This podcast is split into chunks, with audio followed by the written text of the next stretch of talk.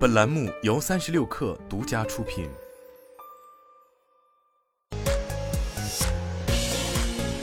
网罗新商业领域全天最热消息，欢迎收听快讯不联播，我是金盛。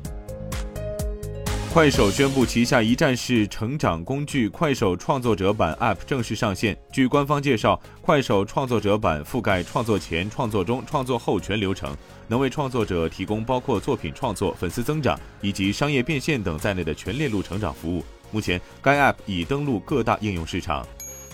盒马云超在杭州、西安、长沙、成都、重庆、广州、深圳等十四个城市陆续上架盒马 Max 系列商品，首批将包括冷冻生鲜、粮油米面、厨卫清洁、美妆个护等在内的上百个 SKU。据介绍，这是盒马 Max 系列商品首次走出 X 会员店，在全国多城开售。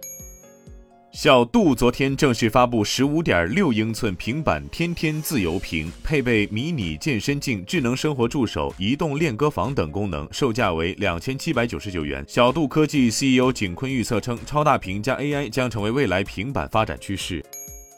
三十六氪获悉，十月三十一号晚八点，今年全网双十一开门红正式开启。数据显示，仅用十四小时五十六分，什么值得买的销售额已超越去年开门红二十四小时的销售额。截止十一月一号中午十二点，站内 GMV TOP 五品类分别为手机通讯、大家电、电脑整机、住宅家具、电脑配件。在具体商品层面，不同型号的 iPhone 十四系列手机包揽了手机通讯品类 GMV Top 五。大家电品类方面，TCL、小天鹅、格力、海尔分别占据电视、洗衣机、空调、冰箱分品类的 GMV 冠军。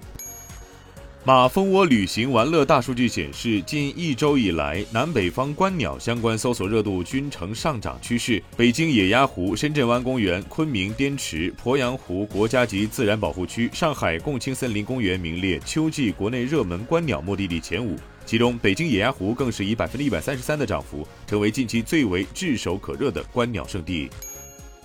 据报道，亚马逊日前推出一个新政策，针对 Prime 会员提供的免广告音乐以及音频内容将大量增加，目的是在最近上调会员费之后，继续增强免费内容福利的吸引力。当地时间周二，亚马逊官方宣布，Prime 会员可以免费欣赏的数字音乐曲库将从目前的两百万首大幅度增加到一亿首。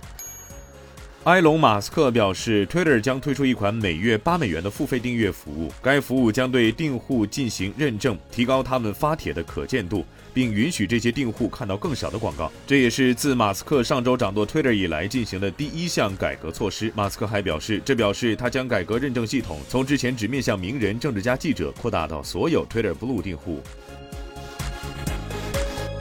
以上就是今天的全部内容，咱们明天见。